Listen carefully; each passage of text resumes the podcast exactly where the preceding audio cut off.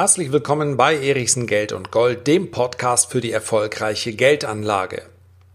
In diesem Podcast möchte ich dir die Aktie auf dem deutschen Kurszettel vorstellen, die mit einer Dividendenrendite von 11,7 Prozent die höchste Dividendenrendite aller deutschen Aktien aufweist.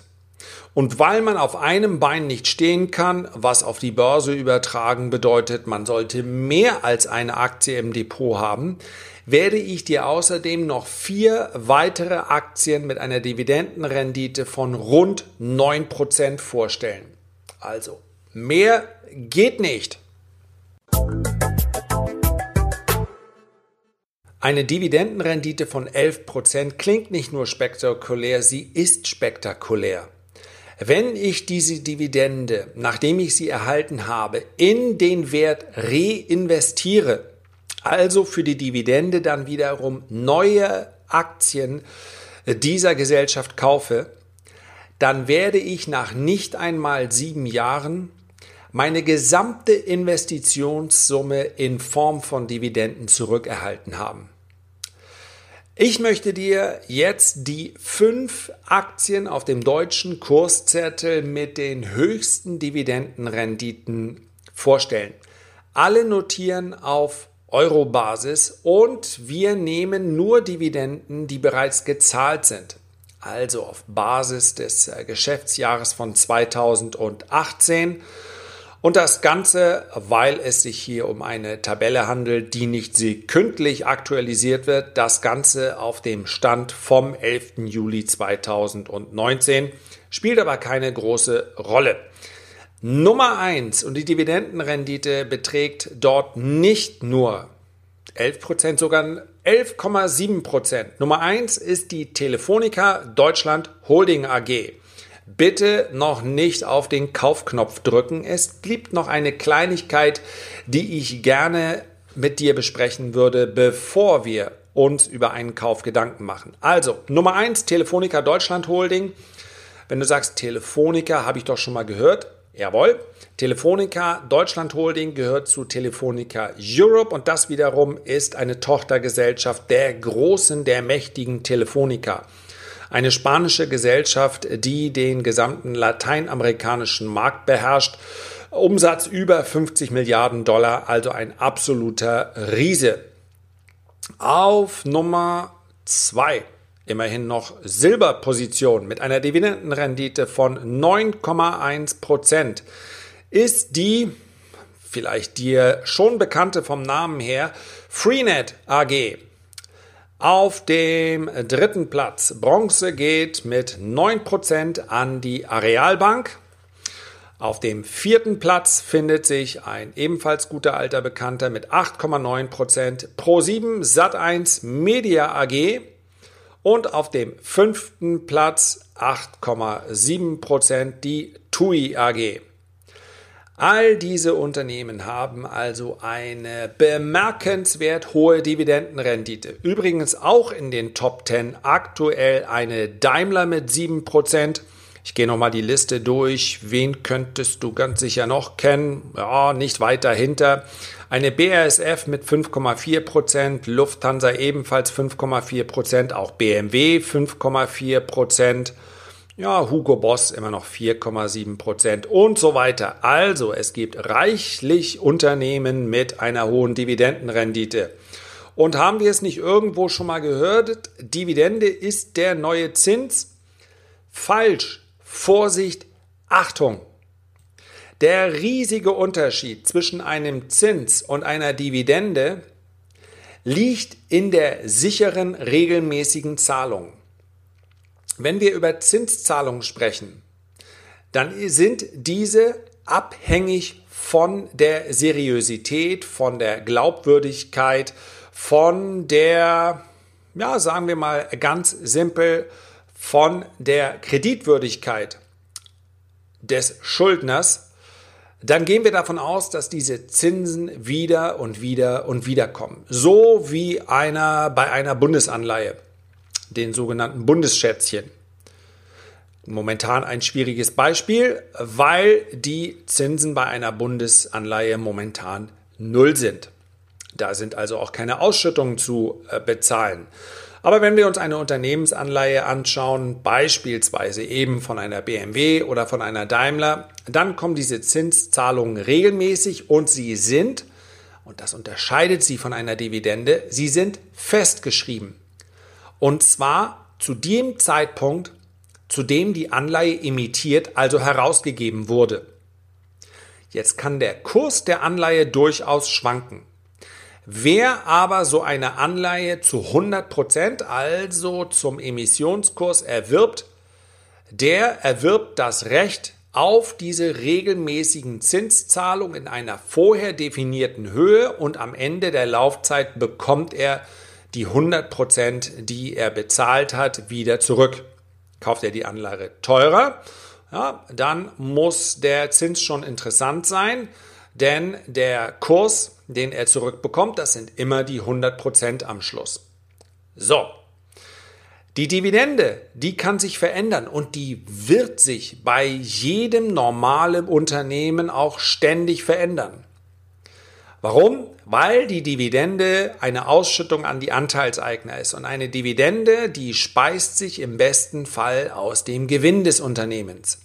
Mit dem Gewinn des Unternehmens kann eine solche Firma zahlreiche Dinge anstellen. Sie kann diesen Gewinn zurückstellen, also für spätere Zeiten, für spätere Verwendungen, sei es um ein Finanzpolster aufzubauen, sei es um später Investitionen zu tätigen, sei es, weil sie weiß, bestimmte Verbindlichkeiten werden erforderlich sein, also müssen bezahlt werden und, und, und und ein Teil des Gewinns wird an die Anteilseigner ausgeschüttet, an die Aktionäre.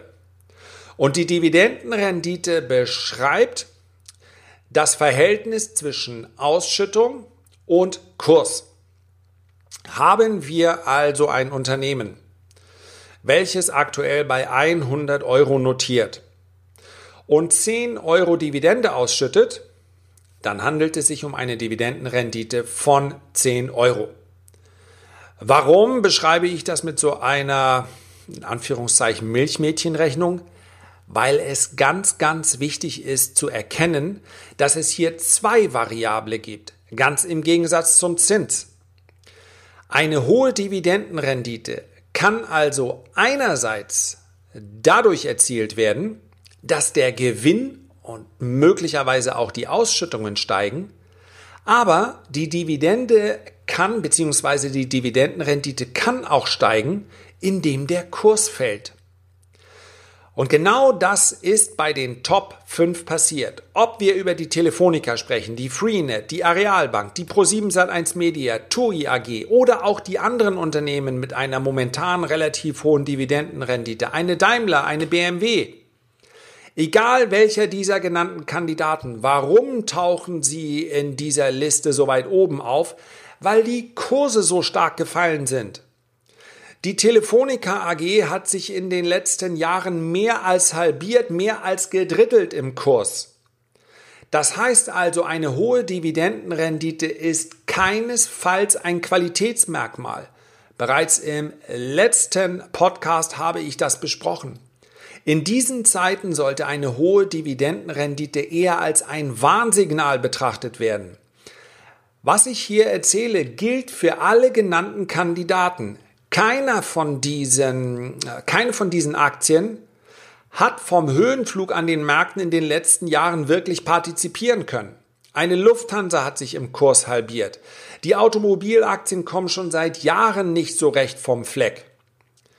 Das heißt, was hilft mir denn eine Dividendenrendite von 11 Prozent, wenn gegenüber dem Vorjahr die Aktie sich im Kurs halbiert?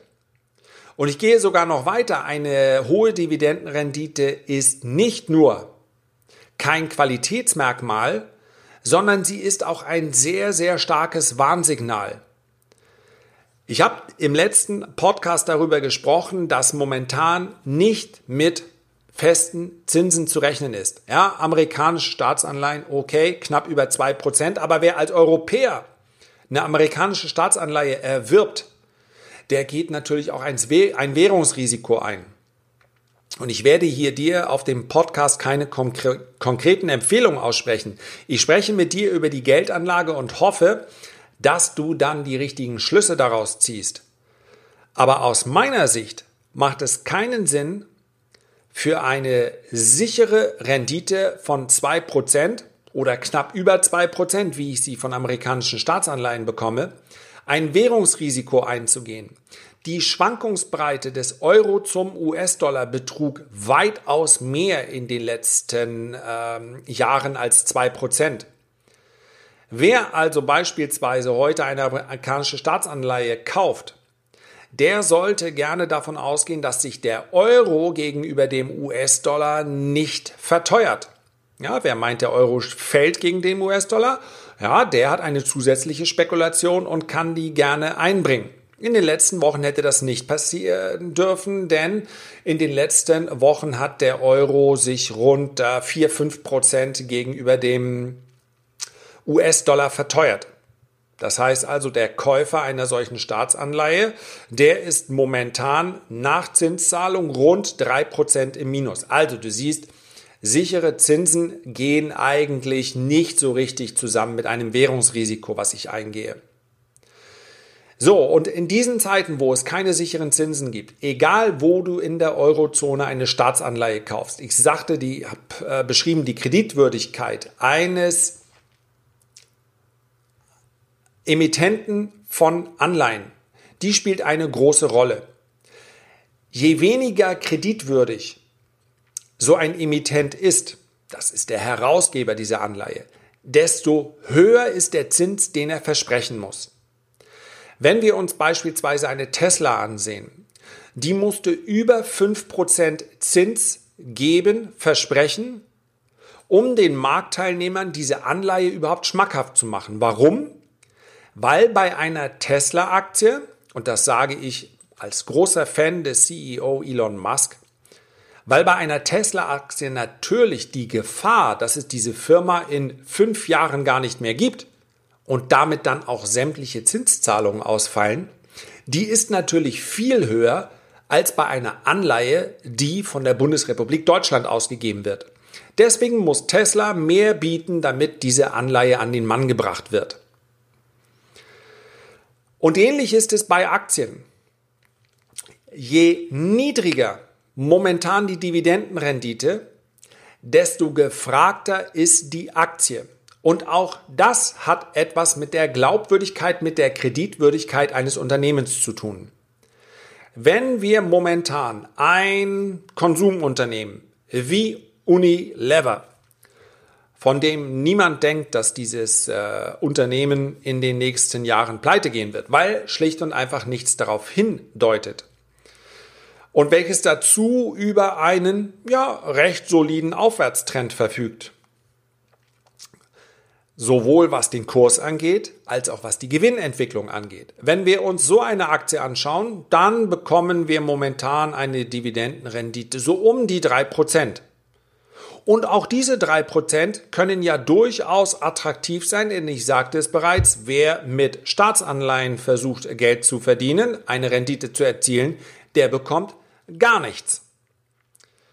Und weil das natürlich eine Erkenntnis ist, die wir beide jetzt nicht miteinander teilen, sondern die ganz, ganz viele Marktteilnehmer haben, kann sich eine Unilever-Aktie momentan einer relativ hohen Nachfrage sicher sein. Wenn also ein Unternehmen momentan eine Dividendenrendite in diesem Umfeld von 11% aufweist oder von 9% oder von 8%, dann sollte die erste Frage lauten, was ist denn da schiefgelaufen? Soweit erstmal für heute. Ganz, ganz wichtig. Hohe Dividendenrendite ist kein Qualitätsmerkmal bei den Top 5 auf dem deutschen Kurszettel und es zieht sich im Prinzip bis auf die Top 10, 15, 20, 25 sofort. Ist die hohe Dividendenrendite schlicht und einfach das Ergebnis fallender Kurse gewesen? Beachte also bitte, wenn du nach guten Dividendenaktien suchst, beachte bitte, wie hat sich der Gewinn entwickelt? Denn am Gewinn, ja, das ist kein Verhältnis, sondern das ist eine absolute Kenngröße. Am Gewinn lässt sich ablesen, wie das Unternehmen in den letzten Jahren gewirtschaftet hat und wie es schlicht und einfach läuft bei diesem Unternehmen. Und das ist wichtig. Und auf genau solche Firmen werfe ich jeden Mittwoch einen Blick.